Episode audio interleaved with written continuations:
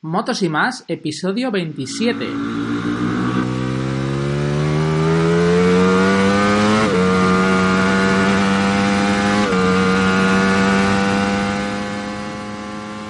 ¿Qué pasa, qué pasa, qué pasa, qué pasa, qué pasa, qué pasa, qué pasa? ¿Qué tal, Luis?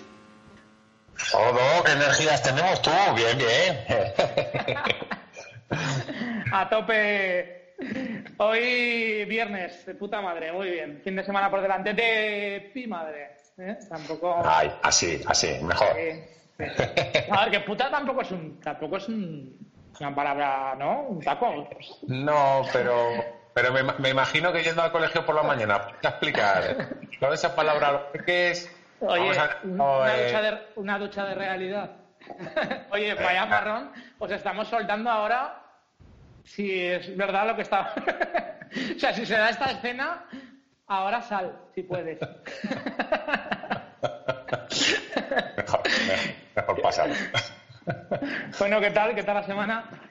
Bueno, pues bien, mucho trabajo después de tantos días de vacaciones, es normal, es normal, pero bueno, bien, se ha pasado por todo, que todas las semanas fuesen así, ¿no? Bueno, ahora están proponiendo el rollo este, ¿no? De trabajar cuatro días en vez de cinco, eh, como... Yo, yo como no veo la tele, ¿sabes? Leo, Ah, mira, mira qué bien. leo, leo el periódico en el móvil y tal, y la tele no, no la veo. Veo un poco de Netflix y, y poco más. Tampoco es que me aburre. Y, Leo el periódico en el móvil y veo la tele en la radio. Bueno, bueno, vamos. vamos. no, sa- ¿sabes lo que pasa? Que el telediario hace años que no lo veo. O sea, cuando te digo años es igual 10 años que no lo, que no lo veo porque yo lo llamo el programa de las malas noticias. ¿Sabes? Es como... Más. Mira, ¿me Es quieres que- contar algo bueno? Entonces, además, como normalmente las cosas que te cuentan es que, que te dan igual, o sea, es que me dan igual, porque es que sí, que bien, calamidades creo que todos tenemos. Entonces, ¿te- ¿les cuento yo las mías? Pues que no me cuenten películas. te lo juro, ¿eh? Y, y no lo veo. Y leo el... No leo, escaneo el periódico en el móvil, ¿sabes? Esto como cuando lees un blog, pues igual. Sí. Y leo. Y no, no he visto nada de la noticia esta de... Esto entra dentro del más, ¿no? Del moto sin más. Pues- Sí. no se nos enfade nadie, pero es que. Ay, y, otra, y otra palabrota, ¿eh? me cago en la leche, muy mal. Vas a tener que limpiar la lengua con esparto. De todas formas, con lo del tema y más, eh, orgulloso y contento de que en el grupo de Telegram, que es un foro, a fin de cuentas, no deja de ser un foro, es un grupo, pero es un foro, dedicado a las motos, a los moteros, pero y al más. Y llevamos un rato, hoy por ejemplo, en concreto, llevamos un buen rato hablando de restaurantes, de comida, no de nada en especial, sino de sitios para ir a comer. Y es un gustazo en el que en un grupo de motos, pues no te salte el administrador, no te salte el típico de turno, que es que si no hablas de motos, pues eh, te está yendo de, de gusto, tío. Hombre, a ver, yo, yo creo que a día de hoy, digo a día de hoy, ¿eh? aparte de que, bueno, ya, ya empieza a haber gente, ya somos bastantes, casi 200, ¿no? 170, algo así más o menos. Hombre. Y que ya empieza a ser gente, pero eh, a lo que quería ir, que hay muy buen rollo y Sí. no hay nadie que salga con historias raras ni demás. Y la gente sí que es verdad que se comporta en el sentido de que, aunque no se cuelguen cosas de las motos, pero son cosas que no son Joder, lo típico de, sabes que esto no viene a cuento, porque muchas veces pasa en los chats, tú lo sabes, eh, Eh. salta uno con un tema de política. No, Pues, hombre, es, pues, es cierto, es cierto y además que, que da gusto, quiero decir, da gusto porque no genera, a ver, es normal, si hablas de fútbol y de política vas a generar confrontamiento. Claro, pero que Pero que- esto como que puede ser cualquier otra cosa, aunque sea un poco incómoda. Pero, Sí, pero bueno, yo creo que la gente en general eh, está aquí en este grupo precisamente para hablar de este tipo de cosas y sin y además que sí que es verdad que no ha habido ningún ningún momento de estos de decir, oye, estamos hablando aquí entre colegas, que no, no, muy- a gusto. De, hecho, eh, eh, llevamos un ratillo hablando ahí, de, ya te digo, de, de restaurantes, pero enfocados a sitios donde ir a almorzar con la moto. O bueno, a, almorzar o sin la moto, pero vamos. O sin la moto, con los colegas. Pero que muy bien, oye, muy gusto. Má- Más que nada que estoy ya cansado de los foros estos y de los grupos que en cuanto no hablas de lo que es el título del foro, ya te saltan, ya te dicen, ya te no sé qué. Oye, chico, deja respirar, yo. Por eso aquí, vale, pues que da gusto, chico, ¿qué quieres que te diga? Pero muy, Creo que muy está muy bien. bien. Así Está que, muy, muy bien. Recordamos a la gente que ya sabéis, Telegram, os lo descargáis, que es gratis, Es como WhatsApp, pero gratis, y ahí buscas motos y más, y nos encontrarás. Y te unes, y ya está. Te presentas, y bienvenido. Y además que, poco a poco vamos cogiendo todo lo que es el abanico de la península ibérica. Al principio entraron muy fuerte la gente de Valencia, la gente del este y tal, pero ahora ya empieza a haber gente del norte que se empieza, empiezan a salir ya como las setas y los champiñones y ya empieza a haber gente bastante. Nos falta, creo yo, gente por Extremadura y por esos lares, pero bueno, ya saldrán, ya saldrán. Moteros. bueno, ya no, ya no son todos BMWs, ¿eh? Lo cual está muy bien. Qué gusto también. Sí, sí. Hombre, y un, y un, curioso. Y un, poco de todo, porque gente con moto pequeña, quiero decir, no todos tienen por qué ser motos de más de mil centímetros cúbicos. Hay gente con scooter, gente con 125, gente sin carné, que todavía está ahí. Y dale a ver si lo puedes sacar, que también me parece algo fantástico. Lo que no hay es casi féminas, ¿eh? Las féminas nos rehuyen. No sé si es que es para muy frikis esto o qué pasa, ¿eh? Pero... Igual, igual da para podcast, ¿eh? Igual da para podcast. O sea, ser motero y escuchar podcast influye en el sexo. ¿Tienes que ser hombre para escuchar esto? Hostia, no lo sé, pero ya te digo, por lo menos en el grupo de Telegram, si hay alguna moza que nos esté escuchando, oye, que se agregue, porque yo qué estaría de más, ¿no? Pues, ahí, no sé, de, hecho, de hecho, ya sabéis que estoy ahí un poco en contacto con una fémina. Lo que pasa es que no quiere, no quiere salir, no quiere hablar. No, quiere salir porque la has asustado, no la has eh, jodido. No, perdona, yo no. No, no, no. ¿Sabes? Y no. sé qué del crowdfunding, de tal. ¿No me estás contando, chaval? No, no, ¿Te piensas que, que no, que no? Que no, que no, Yo ya sé presentarme, que ya soy mayorcito, ya no voy por ahí. Soy un friki, tengo un podcast, escúchame. No, pero que le da corte, que le da corte, que se piensa que esto es una especie de radio en directo y le da un poco de corte. Pero bueno, algún día volveremos a insistir y, y la, la, obligaremos un poco a que nos cuente aquí sus peripecias. Que además yo creo que es interesante, ¿eh? Porque además, como ya Además, te quería decir una cosa, con esto, con esto lo que decías de grabar en directo y tal, que tenemos invitado. ¿Lo sabías ah, o no? Hombre, algo, algo sabía, algo sabía. Algo sabía porque creo que llevamos como, ¿cuánto? Desde el año pasado intentando quedar para, poder hablar. por lo menos desde el año pasado. Yo, si te soy sincero, tenía ganas de hablar con él desde hace mucho, mucho, mucho. Porque yo la primera vez que, que lo escuché, pues sería el año 2012 o algo así. Y me amenizaba las mañanas de ir al trabajo, igual que creo que, ahora últimamente las estamos amenizando nosotros a, la gente que nos escucha. Y nunca, yo nunca pensé que estaríamos en esta situación en la que vamos a estar ahora cuando, cuando empezamos a hablar con él. Sí, sí, pero bueno, voy a dar la bienvenida a Alberticu. Hola, Alberticu. Hola, ¿qué pasa, chavales? No sé si se me, oye bien con estos, con los pinganillos blancos. Perfecto, se, te oye perfecto. Si es que si son de Apple, macho, ya sabes, Luis te dirá. Podcast, perro, ¿no? Bueno, perro en mi caso. Yo también, yo podcast perro y tú podcast perra. Bueno, hay, que decir que hemos estado, bueno, ha faltado el canto de un duro para vernos en directo, porque yo he pasado por Zaragoza recientemente en un viaje, bueno, de aquí desde Gerona, que resido, a Valladolid a ver a mi familia, pues he hecho noche en Zaragoza, pero, no ha podido ser. es que entre semana, entre semana, o sea, de hecho, eh, lo de grabar el podcast con el perro, no os lo creeréis, pero creo que es eh, la mejor de las, no sé, para de las soluciones que he encontrado para poder sacar tiempo para grabar el podcast. O sea que, es que podría ser, podría ser puede ser podcast perro o en su defecto y que todos sacamos tiempo podcast baño. ¿eh? No seáis mal, no seáis mal pensados, pero un podcast trono, ¿eh? Ahí, ¿eh?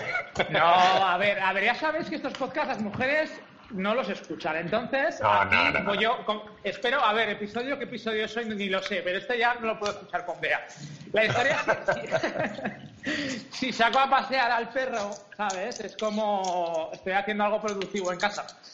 Y a mí ya me viene bien. El perro contento, todos contentos, yo contento, pues muy, muy bien. Así que por, por, cierto, a Vertigo, un saludo y, sí que ha sido una lástima porque yo vivo escasamente a 5, 6, 10 minutos andando de donde estabas tú en el hotel y fue una lástima, pero bueno, oye, tendrá que, tendrá que ser para otra ocasión el poder conocernos. en, en, otra ocasión, supongo. Lo que teníais en, en Zaragoza era la máquina de niebla puesta. O sea, qué, qué, horror. O sea, venía en coche a un metro, no se veía absolutamente nada, 80 por la autovía. Yo decía, madre mía, había ya una, una GSXR delante del hotel pobre aparcada que yo, que yo decía, no me imagino al tío este saliendo por la mañana, digo, tendrá que llevar una rasqueta o algo. Porque, pues ha, ha, sido, ha sido, yo creo que entre unas cosas y otras, tres semanas o, o dos semanas, sí. como, has, como tú lo has conocido Zaragoza, hemos estado un par de semanas largas así. Sí, es, es sí, sin salir el sol. Entonces, no, Albertico, bueno, oye, que, que espera, espera, corta un segundo. Que lo primero Sí. que voy a presentar a Albertico, voy Sí, a sí. decir quién es, ¿no? Porque la gente si no dirá, ¿y este quién es? pues eh, este señor eh, tenía uno de los mejores podcasts que ha habido y que habrá eh, de motos. Porque, bueno, por lo menos para mi gusto, ¿eh? Y se llamaba Embrague en seco. Y mm, a mí me encantaba, la verdad. Y ahora nos contará un poco qué es lo que, pues cómo surgió, qué pasó y demás. Y, y eso, pero que me hace mucha ilusión que estés por aquí, tío. Bueno, pues la verdad es que tampoco era nada del otro jueves. Simplemente a mí me apetecía grabar pues las conversaciones de, de cuñado, de barra de bar que, que tenías cuando salías en moto. O sea, la idea era la edición mínima posible, salir y darle al rec. Lo que pasa es que, bueno, tampoco no encontraba mucha gente que estuviera animada a hacerlo. Y encontré un chico, Noel, que era, bueno, era comercial del concesionario Ducati de aquí, de Gerona. Y empezamos a, a salir y a grabar y, y, ya os digo, la receta casi es como la vuestra, muy simple, no, no tiene nada, ya te digo, nada de misterio. Grabar las conversaciones que se tienen y punto. Yo creo, Sí, yo al creo final- que es, es que es la mejor, yo creo que es la mejor, la teoría yo creo que es la mejor y a la hora de la práctica también, porque algo que también es bonito escuchar algo a lo mejor muy preparado o con más edición, pero cierto es que esta charla de, de colegueo, de barra de bar o de salida de fin de semana con la moto cuando almuerzas, yo creo que a todo el mundo nos entretiene. Y más porque las conversaciones son espontáneas, no hay nada preparado, como ahora. O sea, el que se vaya a pensar que aquí hay un guion está muy equivocado, ¿no? No, no, de hecho yo pero- pregunté, pero digo, yo ¿hay, hay, hay guion? Y vosotros me dijisteis, dice, no, no, aquí se entra, se pulsa el rec y, y para adelante. Claro. De hecho, estamos profesionalizándolo cada vez más porque eh, cada vez llevan menos y menos edición. Que me decir, el becario, que no sé qué, que cada vez lo sacan antes. Pues porque cada vez lleva menos edición y es mucho mejor, porque es mucho más rápido y te da menos pereza, tío. Claro. Bueno, yo, es que, así. yo creo que si nos hubiéramos visto en directo, también pensaba yo que lo mismo hubiéramos tenido problemas para grabar técnicamente, porque si estáis acostumbrados a grabar vía Skype. No, no se puede. No, no, en Claro, directo no con los medios que tenemos no, no se Claro, puede. sí, sí. Necesitas eh, micrófonos en condiciones y la mesa de mezclas y es un rollo. No, no es mejor así, mucho mejor. De todas formas, ya sabes que somos over, o- over Flanders profesionales. Ya, ya. Claro. Entonces, te- tenemos la necesidad de grabar así. Es que no podemos limitarnos a un punto en concreto. no, pero es muy cómodo. estas estas charradas que tenemos las teníamos antes, pero de normal. O sea, yo, yo recuerdo una vez que estaba de viaje en San Sebastián y coge, me llama Luis, descolgo el teléfono y iba conduciendo por San Sebastián, que no lo conozco, y acabé en el Montigeldo. ¿sabes?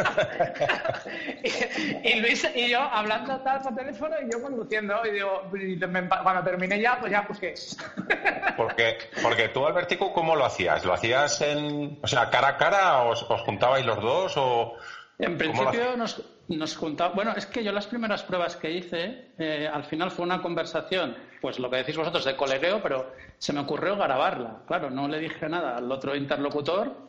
Evidentemente ni la subí a internet y luego la borré, pero bueno, la grabé, ¿no? Grabé pues una conversación entre moteros y me gustó. Y luego es cuando decidí pues hacerlo un poco, bueno, aunque improvisado, un pelo más elaborado. Nada, teníamos un ordenador y unos micros tipo pinganillo que iban por USB conectados al ordenador. O sea, ni mesa ni nada. Luego se hacía algo de edición, pero con, no sé si con Audacity o alguna cosa, pero para quitar silencios y, y chasquidos y para nivelar un poco.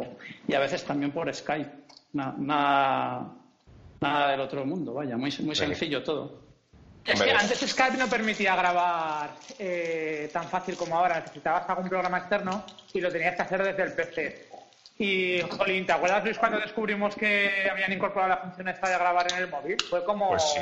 wow. Sí, porque, es más, estuvimos probando también aplicaciones de estas de terceros para grabar, digamos, las conversaciones telefónicas, pero cuando no te fallaba no se oía a la otra persona, cuando al final siempre es un problema. Y creo que Skype es una vía muy fácil, muy sencilla para cualquier persona, en cualquier medio, ya puede ser tanto Android como iPhone, y chico, eh, no cuesta nada y además es que es muy sencillo. Es como hablar por WhatsApp para cualquier persona. No necesitas ni haberlo hecho antes ni que te lo expliquen. O sea que es muy sencillo.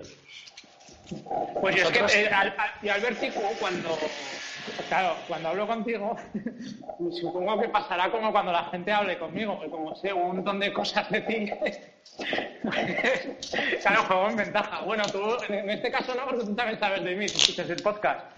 Pero sí que es verdad que yo tenía un montón de, dudas de cosas de, de, de, joder, pues de, tu vida, ¿sabes? En general, porque me acuerdo que, que tenía Ducati, pero que la espalda que no sé qué, que si la multiestrada que no sé cuántas, que si me voy a Valladolid, que si vuelvo, que si me hago curvas por aquí. Bueno, cuenta, cuenta tú. Bueno, a ver, como, como diría un argentino haciendo la corta, a ver si lo puedo resumir. Yo soy de Valladolid, pero bueno, mm, me vine, estuve dando algún tumbo por ahí, estuve en Canarias, intentando unas, bueno, no unas opos que no salieron y bueno, acabé en Cataluña, vine a pasar un verano y al final me quedé y saqué unas opos aquí. Entonces, bueno, aquí empecé a ir en moto. Lo que pasa es que de cinco años, bueno, de los últimos cinco o seis años, lo comenté en, Telegram, en, en, la lista, pues me acuerdo que no sé qué pasó, pero bueno, fue un rosario de infortunios médicos, pero de, vamos, de, dimensiones escandalosas. Primero una hernia discal, que no sé, bueno, se ve que esa era una lesión que ya tenía, lo que pasa es que no la notaba, porque, bueno, yo siempre he llevado más o menos Ducati, llevaba motos deportivas, tenía, claro, la postura era muy incómoda, ¿no?, para cervicales, pero en cambio las, las lumbares no se resentían. Llevaba, me acuerdo de aquella, una Sport Classic, que creo que ya no se fabrican, ya no se venden, y bueno, luego cambié a una multistrada y nada, la postura trail, o por ejemplo. Multistrada de las antiguas. Multistrada de las antiguas, imposible, o sea, en 6.000 kilómetros me la tuve que vender. Y, y bueno, luego también me vinieron una especie de tendinitis, quedé prácticamente inmóvil de los codos, no les podía mover, pero era una cosa además curiosa, ¿no? Porque yo más o menos pues, soy un tío que me cuido Luego vino bueno, varios ingresos por unas fiebres, no sabían de dónde me venían, al final eh, intervención de vesícula, luego, bueno, recientemente intervención de pecho dos veces porque se complicó la cirugía. Bueno, ya os digo, una cosa que... Y bueno, mientras pues pasaba esto, siempre había una moto en el garaje. Normalmente siempre tenía una Ducati.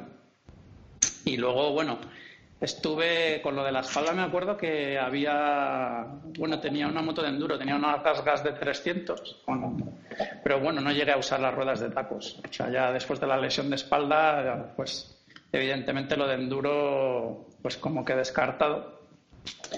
Cogí un, me acuerdo, un kit de supermota, pero aquello era, bueno, peligroso no. O sea, aquello era para matar. De, de, dos tiempos, de 300. Digo, quita, quita, con esto me voy a, me voy a matar. Y, nada, y luego estuve pues haciendo un poco de karting. Conocí a un señor que hace, bueno, él tenía una carpintería metálica, es un señor que ya tiene un aficionado, ya tiene, ahora tiene 70 años, creo 71, yo lo conocí hace, bueno, con 65, y hace, él diseña chasis. Eh, chasis tipo, tipo Trellis, tipo Ducati, lo que pasa es que lo que hace es mete motor de scooter potenciados. Bueno, cuando digo motor de scooter me refiero a que solo hay el cárter. en realidad el, el, resto es todo modificado. Quiero decir, cigüeñal, pistón, carburador, todos más o menos, bueno, todos de carrera reforzado. Y con eso, pues vamos a circuito, pero vamos a karting. Y con eso es con lo que nos entretenemos por aquí. Pero el tamaño es el tamaño es más tirando hacia pequeño a, a, pit bike de estas chiquititas correcto, o correcto el tamaño es tipo pit bike bueno las medidas suelen ser las de un scooter más o menos respeta la medida lo que pasa es que bueno No, no, dime, dime. No sé si habéis visto unas speedbikes de la marca RAV, RAV, que parecen Ducatis, similares. Ostras, no. Pues, tienen, pues tienen unos chasis. Eh, lo que pasa es que este señor pues se los hace. Tiene un potro y tiene bastante mano. Y, y con, y ¿Y con eso es con lo que han. ¿Y eso que va con marchas o es con variador? No, es automático. Es automático. Ajá. Tiene variador, pero bueno, también variador reforzadete. Correa reforzada. Y bueno, pues tampoco. Es bastante más económico con todo y con eso que el circuito grande, ¿no? Con moto grande y. Y bueno, vas quemando adrenalina un poco y te lo vas pasando bien. Pero ya os digo, siempre que las lesiones me han respetado. Ahora parece que estoy levantando un poco más, toco madera la, la cabeza, porque los últimos cinco años, ya os digo, han sido, pero de, de retiro total. Y ahora que dices de, así como has vivido tú lesiones y cambios de moto, ¿tú crees que hay moto, a ver si me explico, moto para edades? Quiero decir, ¿es necesario cuando eres viejito tener una chopper por la posición o, o la moto te la va pidiendo el cuerpo? Yo creo todo. no sé qué decir, yo creo que la moto te la va pidiendo el cuerpo, porque cuando salíamos con, aquí con gente de Ducati, venía un señor de Barcelona, que, bueno, le he perdido la pista, este era mayor, o sea, tenía 78 tacos y una 999. Jo. que sí, sí, el tío, el tío subía a Andorra, que hacían la desmoandorrana, no sé si la siguen haciendo, una concentración, que era solo de Ducati, y por eso os digo que mm, depende. Bueno, yo ahora voy con una Suzuki Bandit de, de carburación del 2003, ya tuve una en su día, y quiero decir que, bueno, es moto yo tranquilona. Yo tuve la, la S y además creo que era el 2002, me parece que era también. Que era la que era como 2000. semicarenada. Correcto. Sí, 2003-2004 es la que tengo yo. Bueno, es una moto, bueno, ya la conocéis, bastante básica, pero para las pretensiones que tengo yo, yo creo que es lo, te lo, te lo va pidiendo el cuerpo. No creo que necesariamente. y bueno, luego, claro, también depende pues de, de- el físico también importa, ¿no? Porque es lo que os digo, los problemas. O sea, vosotros pensad que yo. mm, en coche mismamente, ahora en Navidades, que he tenido que bajar de Gerona a Valladolid, si he hecho noche en Zaragoza es porque yo no aguanto sentado en el coche tantas horas por el problema de espalda. Entonces, aún así, pues tengo que ir parando cada hora y media y en moto es igual. En moto, bueno, me supo mal no poder acudir a la quedada que hicisteis, pero es que es inviable. O sea, yo en moto, pues, eh, como digo yo, vuelos de palomar, rutas cercanas y, y tiene que ser siempre postura R, porque la postura R lo que tiene es que tiene la estribera muy retrasada, muy alta, el manillar bajo. De hecho, yo tengo instalados semimanillares de SV en la Bandi y estriberas retrasadas. De, de esa manera tiro más de pierna y no cargo, no cargo la zona sacra. No Las. Claro, las cervicales te las trinchas. Es lo malo, pero bueno. Son, son rutas cortas. Yo una custom, para que me entendáis, no podría llevar. O sea, ir con los pies por delante y dejar todo el peso. O sea, Eh, yo- imposible. Yo tenía, yo tenía una Exposter que llevaba las estriberas adelantadas y reconozco que 100, 150 kilómetros, hablando entre nosotros, el hueso ese que acaba en el culo eh, estaba machacado. Porque claro, te sientas muy erguido, echas todo el peso en la columna y sí que es verdad que se nota, se nota, es una, es una pasada.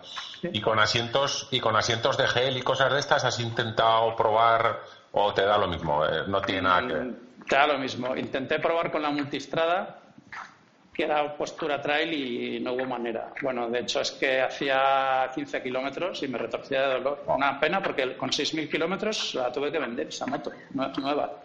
No, no hay manera.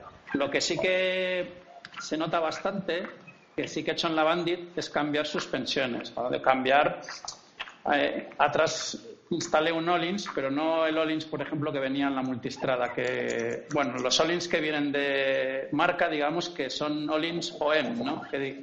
O sea, Sí. son, son Olins, pero bueno, son de tirada. No es lo mismo que gastarte tu- tus 1.300, 1.500 euros en un amortiguador en condiciones atrás. Y ahí sí que lo notas. Ahí sí que lo notas porque los baches o sea, que, o sea, hay baches que directamente desaparecen. O sea, no, no- notas sí. nada. Claro, eso la sí que es verdad. lo agradece. Eso sí que es verdad. Tú cuando tienes una moto y van pasando los tiempos y no cambias amortiguadores, claro, lo- evidentemente se van, a- se van empobreciendo, pero tu cuerpo se va acostumbrando. Y sí que es verdad que cuando pruebas una moto nueva o cambias un amortiguador dices, pero ¿cómo he estado tanto tiempo haciendo el cafre con estos amortiguadores tan malos?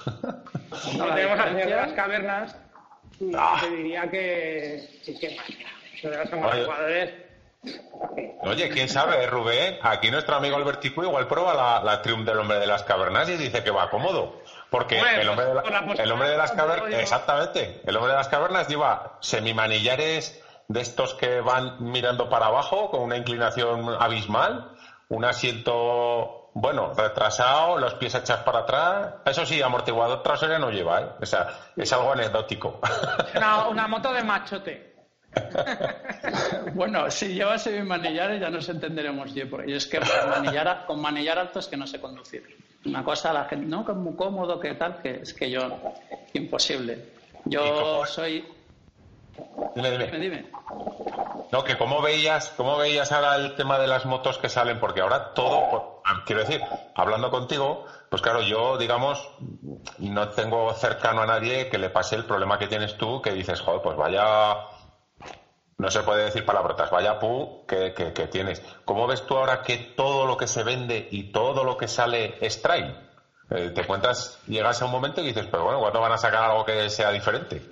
Bueno, simplemente llegas a un momento en que piensas eh, que me tengo que comprar una moto y es que aunque tuvieras el dinero por castigo tendrías que mirar en el mercado de ocasión porque prácticamente nuevo no hay nada que cuadre. De hecho, el segmento Sport Turismo, que sería lo más adecuado en mi caso, que serían pues las CBR 600F y cosas similares, pues prácticamente no hay. No sé si queda alguna ZZR 1400 o alguna cosilla así, pero pocas, pocas opciones hay.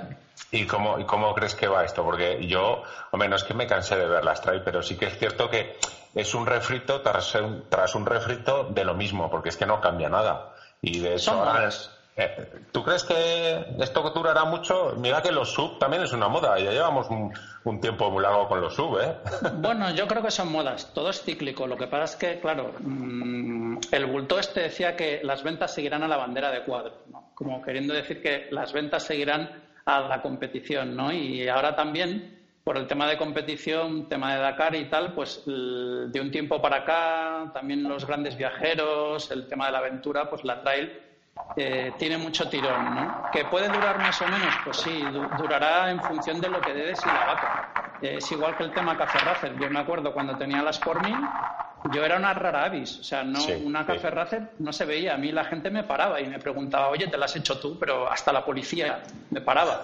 Y me decía, pero esta moto y tal, esto sale así de fábrica y, y ahora Mm, cafetean hasta la bicicleta de la abuela. Quiere decir que cualquier cosa es cafeteable. Eh, modas, 30.000. El Akrapovic de turno. Se han vendido como churros, pero al final yo creo que son ciclos, ¿no? Será, bueno, como el reggaetón. Pasará. Sí, el otro, día no sé quién comentaba en el grupo de Telegram eh, que iban a hacer un motorboxer de 800 y no lo veo nada descabellado, porque al final es que, ¿qué hacemos con la 1250? ¿La subimos a 2000 centímetros cúbicos o empezamos ya a cambiar a motos más lógicas con menos cilindrada y darle más juego a esa sección, dijéramos, de los motores, es que está un poco como abandonada? Yo creo que los tiros van a ir por ahí, ¿eh? La gente ya no quiere a lo mejor estos motorracos de veintipico mil euros, que tal, que no sé cuál, y se va a algo más lógico, que serán, pues eso, medias cilindradas a lo mejor. Puede ser. puede ser, puede ser. ¿Hace falta algún youtuber, publituber o overflander pues que se anime a eso, a sacar, a salir con una moto de, de 500 centímetros cúbicos y que digas, joder, es increíble hasta dónde llega este tío con la moto de 500 Vamos a comprar un motor de 500. Pero bueno, por cierto, no sé si visteis, el otro día pusieron, pusieron un compañero puso un vídeo de las Zontes, que son de las motos aquellas que os estuve hablando en el último podcast, y que hacía la, digamos, un viaje a Chernóbil, o, o pretendían ir a Chernóbil, se quedaron, bueno, no voy a hacer spoiler. El viaje era ir a Chernóbil. Y lo cierto es que son unas motos de, 350 centímetros cúbicos con, 300, con 30 y muy pocos caballos. Pero es impresionante cómo, cómo han evolucionado esas motos. ¿eh? Y andar andan bien.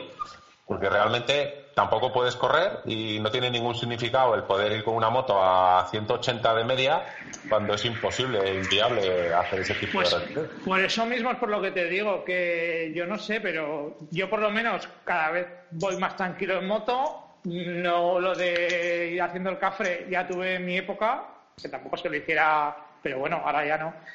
Y ¿por qué no? De hecho, la Himalayan, eh, una de las cosas que tiene precisamente es eso, que es de prestaciones contenidas, pero diversión por un dinero bastante ajustado. Es mi opinión. Pues oye, Albertico, tú que ahora que te tenemos aquí y eres, eres, digamos, no ajeno a nosotros, pero sí que eres una parte que no ni eres Rubén ni soy yo, ¿cómo ves el tema desde fuera? ¿Cómo ves el tema de la Himalaya en el proyecto este que llevamos entre manos? ¿Cómo lo ves? ¿Cómo, cómo crees que irán los tiros por ahí? Pues mira, sinceramente, mañana he quedado con un chico, con un amigo que se ha comprado una. Entonces, mira, lo mismo mañana la pruebo y os, os adelanto algo, aunque no serán muchos kilómetros, pero bueno, espero probarla mañana y os diré algo. De todas maneras, yo lo veo bien, el proyecto pinta bien. Yo, sinceramente, eh, bueno, a mí la moto me da igual. Prefería la eléctrica, ¿eh? Eh, porque Bueno, Pre- no, prefería la eléctrica simplemente por hacer algo diferente, porque creo que lo de la Claro. Himalayan, mm, bueno, es, es una moda, pero... es moda, es moda, es moda. Es dilo, moda. dilo. Está- No, no, estoy yo contigo. Es yo moda. creo que es moda, pero a ver, cualquier moto, a ver, yo es que no soy de viaje largo y yo, a ver, no me duele reconocerlo. No soy de viaje largo, no tampoco porque no haya podido, por el tema de las lesiones, es que yo me reconozco que soy miedoso. No sé si me explico, yo, o sea, yo tengo mis carencias y tengo miedo a lo desconocido y siempre me ha dado un poco de apuro salir, ¿no? Entonces, por la gente que, que viaja, que cuenta, que cuenta sus cosas, Normalmente dicen que no necesitas tampoco una gran moto para viajar. Es más, huyen de, de motos sofisticadas, cargadas de electrónica. Siempre prefieren pues, modelos de carburación, modelos antiguos. Entonces yo creo que ahí esa moto, la Royal Enfield, puede cuadrar perfectamente. Lo que pasa es que yo, en aras de, bueno, de probar algo diferente, que no esté tan de moda, pues sí me llama más la atención el tema de las, de las eléctricas. Pero lo, veo bien, eh, lo veo bien. Y aparte que lo que más o menos las cuentas que salían de unos 100 euros por persona no me parece nada descabellado. Por tener la moto, o sea, si es que te planteas, es como un alquiler. Una, vamos a suponer la Royal Enfield, 100 euros una semana. A mí personalmente, bueno, quiero decir, mm, si tu economía te lo permite, no sé, aquí hay una tienda, un concesionario de Yamaha que alquila superteneres eh, por fines de semana. No sé si el fin de semana, no sé si está alrededor de entre 2 y 300 euros. Por eso os digo que yo una semana que te deje una Royal por 100 euros, no, no me parece nada caro. De hecho, de hecho ayer puse un, un pequeño enlace a, o, est- o esta mañana, no recuerdo, a- que además me parece muy interesante y muy divertido, ¿eh? Y además está por la zona de Cataluña, no sé muy bien dónde está, tú a lo mejor Albertico sabes por dónde van los tiros, es un, eh, es en un pueblo que alquilan motos o sea, perdón, bicicletas eléctricas, estilo moto de enduro. Y hacen, ah, tienen un circuito de tierra, como si fuese un karting, pero caso es un circuito de tierra, que te las alquilan pues para tandas de amigos, de familia, de colegas y tal. Y luego tienes el circuito que te sacan, digamos, para hacer off-road por la, por la montaña. Eh, y, y enlazo esto con el tema del dinero y lo estuve leyendo porque me resultó curioso y dije, joder, pues igual me animo. Y eran 200, 200 y pico euros, el pico no era mucho, pero 200, vamos a poner 250 euros y era la ruta esa por eh, la montaña. Y estamos hablando de una ruta pues que te durará tres horas, cuatro, no, no creo que te dure más. O sea que en relación precio, no, si es, es más lo que dices tú, por probar algo. Lo del eléctrico, estoy de acuerdo, estoy de acuerdo. Pero, pero hay que reconocer que a lo mejor mucha gente pues o no dispone del sitio para cargarla o se ve limitado de alguna manera, pero bueno, yo creo que yo creo que es un buen caldo de cultivo para si sale y tal, yo qué sé, lo próximo puede ser un- una moto eléctrica. De todas maneras, eh, ya vamos teniendo datos de la gente que ha ido mandando mails y me gustaría saber de esta gente que ha mandado el mail cuál es la opinión. Porque te quiero decir que no todo el mundo que opinó luego ha mandado el mail, lógicamente. Exactamente. Entonces, pero bueno, da igual. O sea, lo de menos al final, eh, la historia es que vamos a tirar por el camino este, a ver, ya veremos a ver cuál de los dos formatos, ya le daremos una vuelta con los mails, que tampoco creo que sea el momento ahora de ponernos a, divagar. Pero, bien. Sí, a ver, era como el tema de la Royal Enfield al final es una moto que es económica y que yo creo que te puede dar satisfacciones por un precio bastante, bastante contenido. Y el tema de la eléctrica era más pues el probar algo distinto que probablemente no te compres nunca porque no te vas a comprar una moto eléctrica tal como está ahora el, panorama. Mm, yo creo que le preguntas a la gente y el 99% de la gente te diría que no, bueno, una moto eléctrica para el uso que le damos nosotros tipo hobby o tipo viaje, no, pero ¿cuántos de nosotros yo soy el primero que me compraría un scooter eléctrico para moverme por ciudad. Pero eso, pero eso es otra historia. Eso es un scooter para moverte por ciudad. Pero para lo que dices tú, para hobby, para como lo utilizamos nosotros. No, a día de hoy. Sí, pero Rubén, tú, tú piensas que, que el tema de movilidad por ciudad también es un banco de pruebas bastante interesante para la moto eléctrica. Ahora mismo.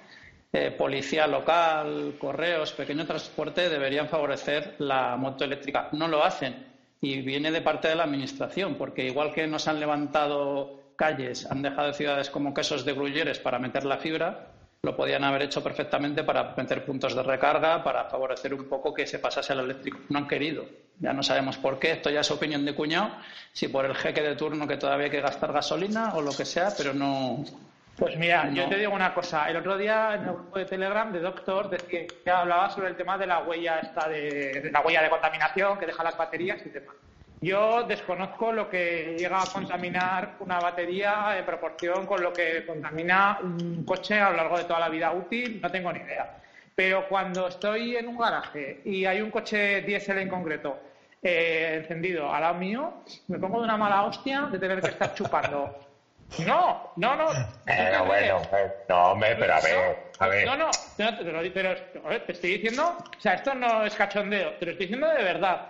Porque me, lo estoy metiendo, me lo estoy metiendo yo a mi cuerpo en vena, o sea, estoy respirándolo.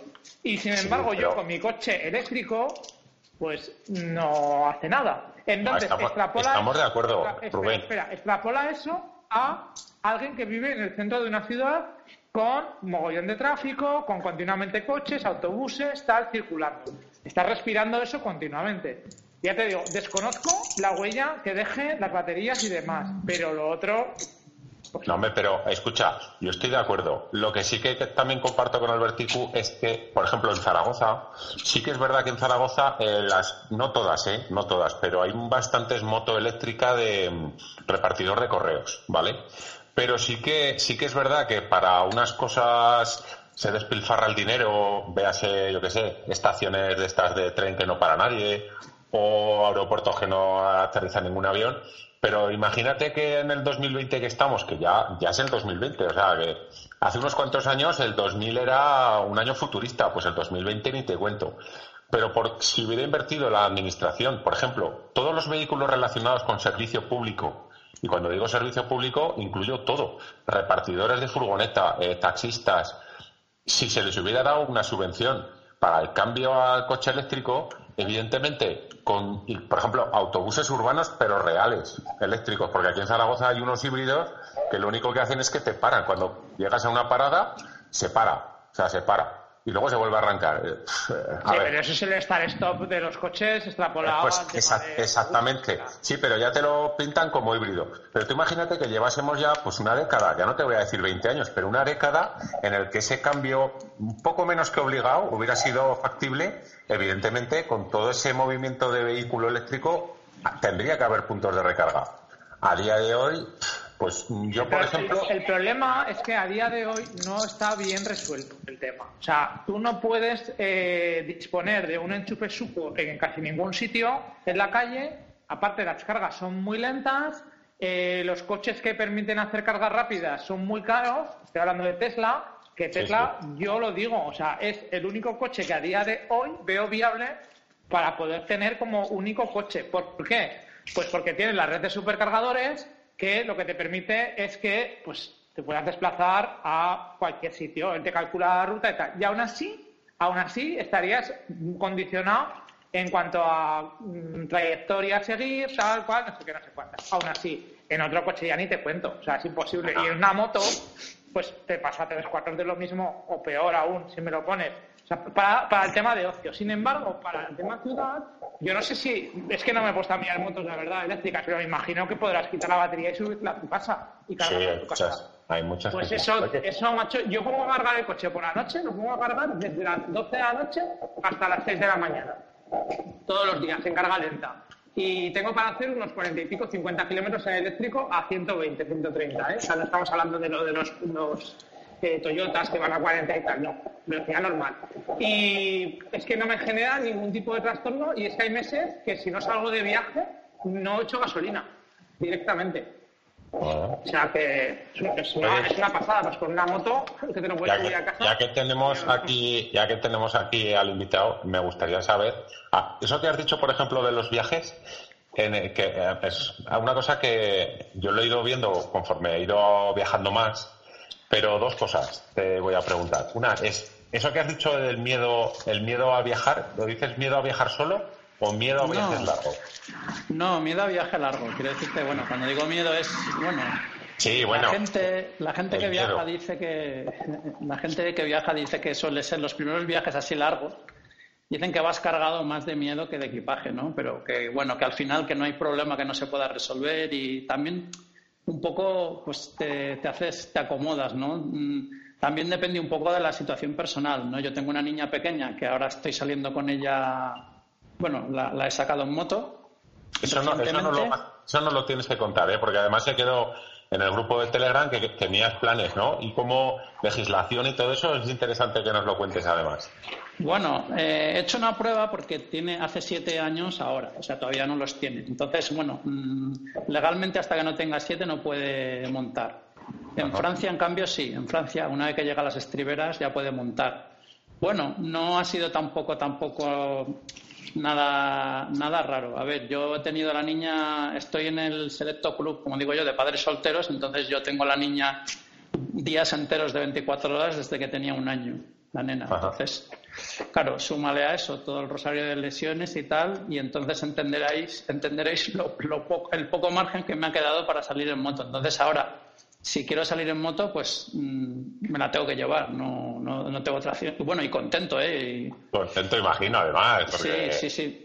Entonces, bueno, he estado mirando por internet y tampoco, bueno, he visto de todo, que si unos eh, la ponen un arnés a los niños, que si no, que, bueno, al final yo lo que he hecho es instalar un baúl y, y unas maletas en la moto, un baúl con respaldo, haciendo como una especie de zona, digamos, segura, ¿no? Que, que pueda Sí. ir ahí encajada.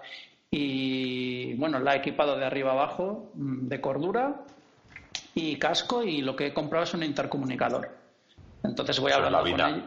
Sí, sí, voy hablando con ella. de- bueno, mi idea era detectar si se dormía. Y bueno, hice una prueba la semana pasada y la niña, genial. Además se la ha pasado muy bien. Papa, papa, más curvas y yo, bueno, Oye, ¿y cómo se vive? ¿Y cómo se vive? Yo no soy padre, eh, Rubén sí, y espero que algún día tenga ese dilema. ¿Cómo, cómo vive o cómo se vive? Imagínate que un día, pues claro, tu chica crece y te dice, papá, quiero moto. Eso, siendo motero, ¿se, se aprueba o se tiene con miedo o con respeto?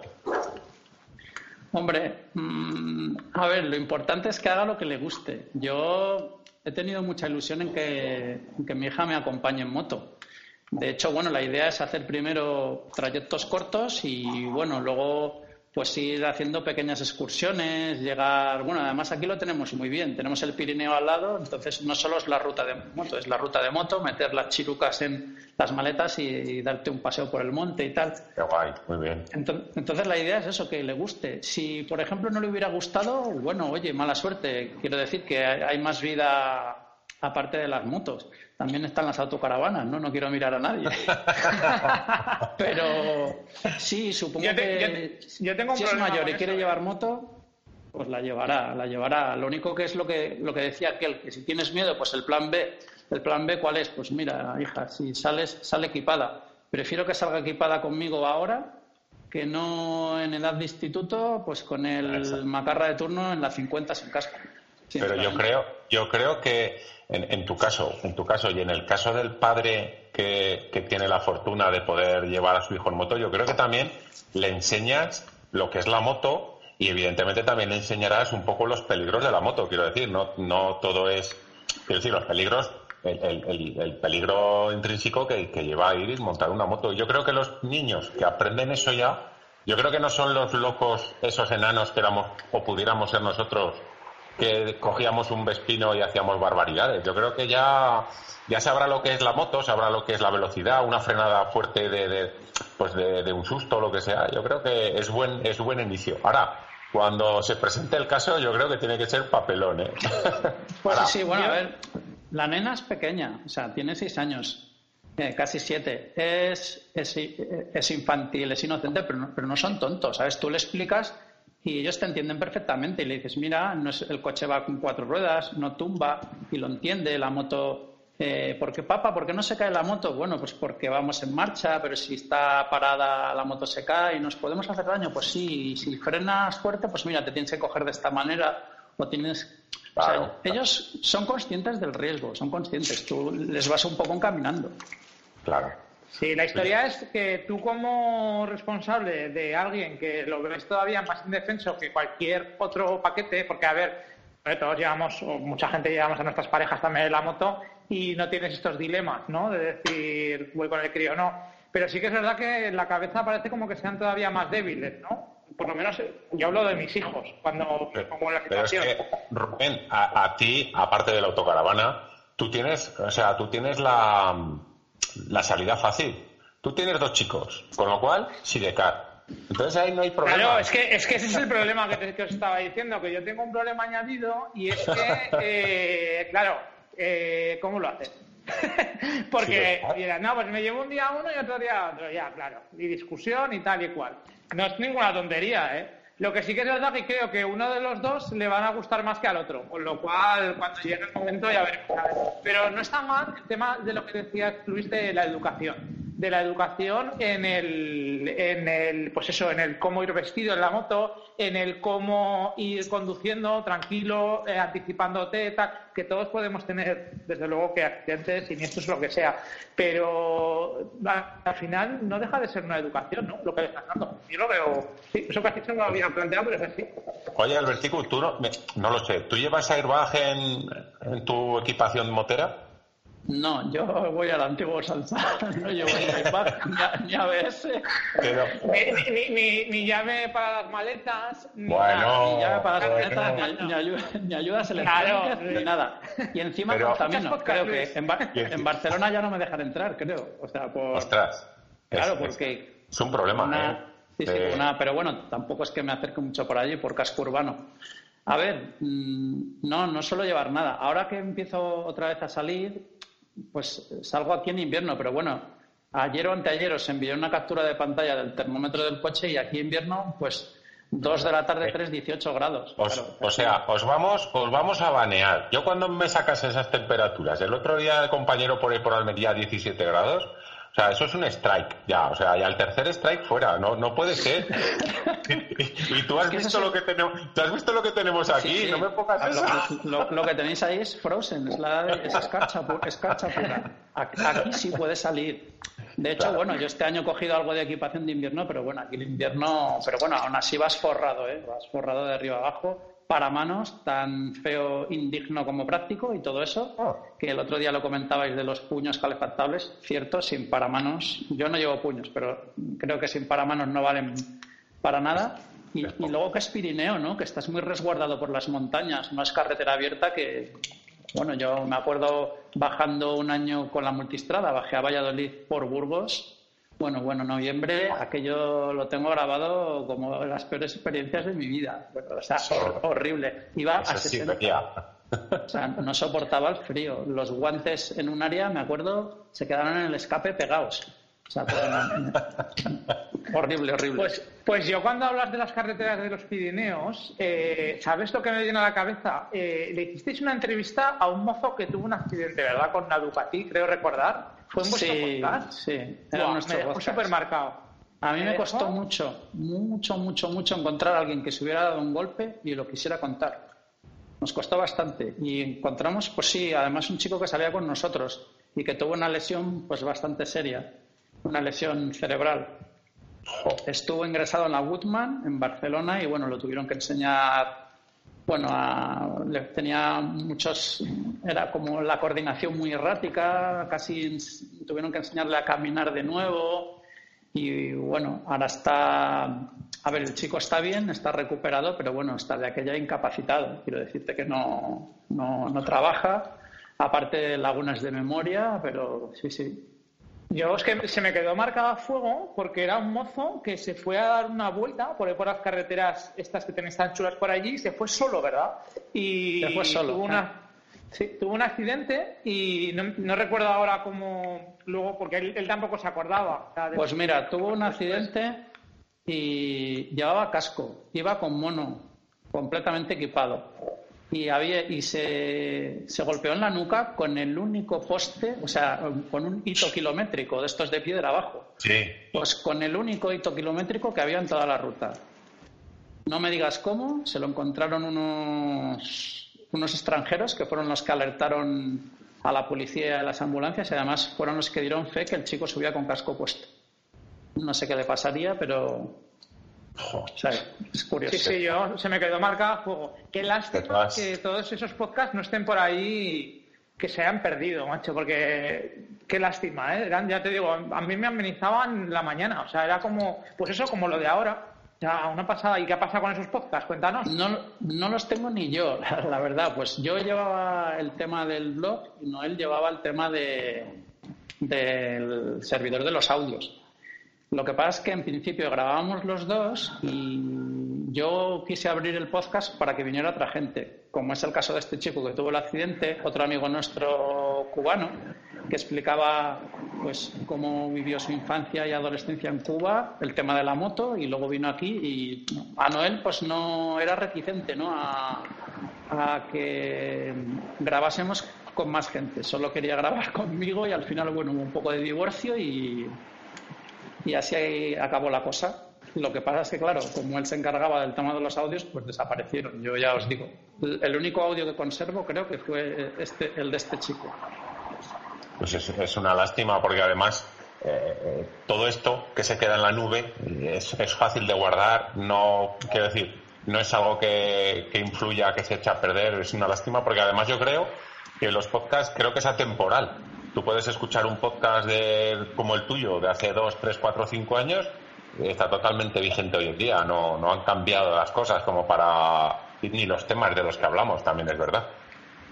Sí, además Noel, Noel era un tío que yo me acuerdo de algún podcast, bueno, de partirnos de risa. Me acuerdo uno que comentaba, él tuvo una Yosun una sí. estas custom que, bueno, o sea, comentaba los fallos, las perrerías que le había hecho esa moto, arrancarla en un bulevar ahí, que decía voy a fardar delante de las chicas y empezar a salir humo de la moto, a, a, O sea, además la manera como lo contaba, pues era un tío, una pena, porque era un tío que es eso, que, que gente que tiene la gracia innata, ¿sabes? No, simplemente como son, pues ya te, las anécdotas que cuentan y las cosas ya te parecen graciosas. Y todo eso sí, se perdió. Se perdió.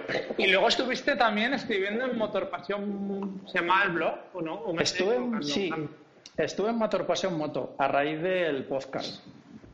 Conocí, bueno, el encargado de la redacción era Morrillo eh, que el, bueno que está haciendo ahora el podcast de Dame Rueda era un poco el coordinador y estuve pues creo que un par de años allí escribiendo.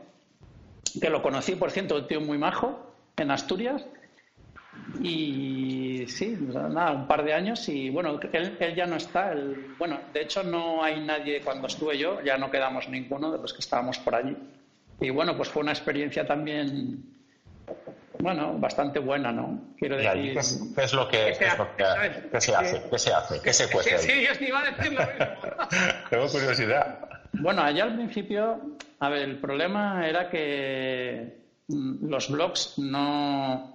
O sea, siempre tienen fama de poco profesionales, ¿no? Yo la verdad es que lo único que aportaba era artículos de opinión y contenido propio. Eh, luego mm, sí que había pruebas de motos y, cosas así, pero bueno, mm, la prensa es que en general tenía como un tufillo muy comercial, ¿no? Yo recuerdo de ir a probar una V-Strom en un viaje a Valladolid me dijeron, ah, pues pasas por allí, por el comercial Copa y tal, hay una moto, querían ver el artículo antes de publicarlo. Mm, yo qué sé, cosas así, ¿no? Que no te cuadraban. Eh, recuerdo otra vez un artículo de opinión Además me llamó Morrillo, curiosamente. Bueno, pues salían. Había una publicidad de Triumph, ¿no? Que, salían con las Street Triple. No sé si era en el puerto de la Cruz Verde, en carretera abierta, rodilla al suelo y tal. Y a mí se me ocurrió pues un artículo de, opinión, ¿no? De si eh, en la prensa debíamos ser políticamente correctos a la hora de, ilustrar ciertos, bueno, ciertos artículos, pruebas o, o las publicidades, ¿no? Porque quizás alguien podría ver, bueno, ¿os acordáis los motociclismos de antaño? Que la portada era el tío en carretera haciendo el caballito y tal, y yo planteaba eso, ¿no? Decir, bueno, eh, eso toca, o sea, no si está bien o mal, ¿no? Si tocaba ahora o, cómo lo enfocaban. Bueno, lo publicamos por la mañana, a las 12 me estaba llamando Morrillo, que habían dicho los de Triumph, que entendían el artículo perfectamente, pero que por favor, que quitáramos las fotos y... ¿Sabes? Era un poco, pues, como muy, no sé. A mí la verdad es que con los compañeros muy bien, tengo un buen recuerdo de todos y la verdad es que para ser un blog eran bastante independientes. Pero, tú, ves, tú, ves, por ejemplo, hoy, quiero decir, tú has trabajado ahí, tienes una opinión además muy interesante porque has estado metido en ese ambiente, pero tú, por ejemplo, cuando ves un, un publituber, porque no dejan de ser gente que publicitan algo, porque ya una persona, yo me compro mi moto con mi dinero, la, la, tengo durante cuatro años y hago un canal de YouTube en el cual digo lo bueno, lo malo, lo regular. Pero claro, es totalmente diferente a los youtubers que les dan una moto o incluso las revistas o incluso eh, o sea, páginas de YouTube, bueno, gente de YouTube que tiene, a mí me viene a la cabeza, por ejemplo, los de motos y más, o sea, los, no, los de motos por mí. Los de, motos y más, ah, los de motos y más son, son, son, muy buenos. Pero quiero decir, tú cuando lo ves, cuando ves esto, están comprados, quiero decir. Realmente no hay nadie, yo por lo menos no veo a nadie que diga, mira, esta moto es una castaña, es lo mismo que el año pasado, porque evidentemente eh, la gente tiene que vivir y para vivir tienes que te tienen que ofertar trabajo. Sí, sí, hemos dicho que les dejamos comer, ¿no? eso, pero quiero decir, tú eso como has estado ahí, ¿tú eso lo ves así o soy yo el que soy muy radical o muy raro? A ver, yo lo que he visto en cuando escribía era que nosotros éramos bastante independientes. O sea, quiero decir que estábamos muy poco condicionados. Lo que pasa es que el resto de la prensa, o sea, la prensa es la que tenemos. De hecho, tú aquí solo tienes que cruzar la frontera, ir a un kiosco y ver el despliegue de prensa que tienes. O sea, tienes, por ejemplo, revistas. Yo que estaba en el tema Ducati, la revista francesa, la Desmo, que es única de Ducati. Hay revistas de BMW, revistas por temática. Yo no os lo puedo asegurar, pero hasta donde yo sé, creo que Desmo eh, pocas motos Ducati este día eran motos de particulares, pero claro, tú veías las pruebas y sí, había fotos porque las fotos son muy, bueno, vivimos en un mundo en que la foto y el vídeo es muy importante, pero eran a la antigua usanza, como los motociclismos de antaño, que tenías una parrafada y tenías que leer el texto para, para bueno, pues para entender al, al redactor y a veces leerle entre líneas y te decía sin pelos en la lengua cómo iba. Y si te decía este terminal está mal resuelto y tal, no se cortaban. Entonces, pero, bueno. pero a, día de hoy, a día de hoy sí que es cierto de que de que las revistas yo creo no, han desaparecido porque no han desaparecido, pero claro, lo que más tira es YouTube, ¿no? Porque lo ves, lo, YouTube oyes. Ha, democratizado el que la opinión, tu opinión, mi opinión, la opinión del Vertiju, la pueda escuchar alguien ahora mismo en Almería. Que antes, pues era difícil con este podcast o con YouTube o con lo que sea. Eh, también te digo una cosa, eh, tu amigo el de Camela. sí, qué perra. Claro. No, no. Es que, es, curioso. el tema, Cabrera, sí, sí. Eh, ¿Lo conoces, Albertico? ¿eh? ¿Lo conoces? Es, buenísimo, es brutal. Escucha, escucha los podcasts que hace. no, no, es que, además, es que cuando toca algo, dice el toqueteo. ¿sabes? O sea, como diciendo, o sea, tienes que sentir el toqueteo del producto y tal. Es brutal ese Claro, pero es que este tío, si fuera motero, ¿vale? Y con el dinero que no, necesita que nadie le, deje los móviles y, bueno, que puede ser el mismo porque los compra, opina y ya está, ¿no? O lo que sea. Si fuese con una moto lo mismo, coño, tendrías lo que tú quieres, Luis. Pero es que si no, no lo puedes tener. Porque si alguien te tiene que dejar una moto y vas a hablar mal de esa moto, pues yo, yo sí, solo voy a, yo solo voy a decir una cosa, y ahora me, o sea, me congratula y me llena de orgullo estar hablando con alguien que también escucha a, Miguel Ángel Cabrera, porque Rubén no lo escucha ni lo ha escuchado. ¿Eh, Mal hecho, Alberto? mal hecho. Si yo te digo... Pero a tú ver, da- yo soy, yo, yo, Rubén, Luis, Rubén, soy, un momento. soy un productor, pro- soy un productor de información, no un receptor, no me da la vida para más. Rubén, te pido un minuto, un minuto de silencio. Voy a decir una frase mítica y que seguro que Albertico me da la razón. Tú dame que yo ya yo. Am- Amén. Amén, amén.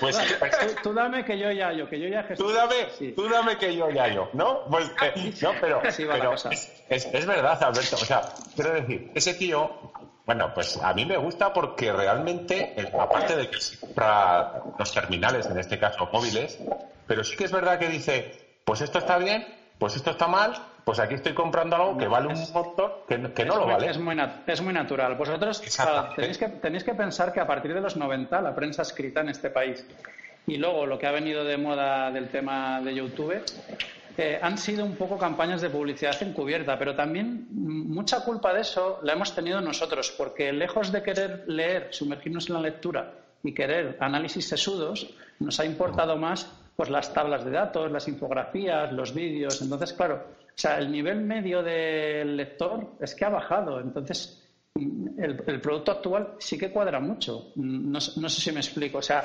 datos muchos, sensaciones pocas, es lo que digo yo. No, pero, es, eso extrapolado a otras cosas, tú imagínate, yo ahora me estoy imaginando a raíz de lo que dices, digamos, la, la curva que ha hecho, por poner un ejemplo, que yo lo, lo he vivido, lo veo, porque, bueno, no es que me gustan, pero he dicho más de una vez que tengo una BMW por castigo, porque no hay otras marcas que hagan unas por turismo como me gusta a mí.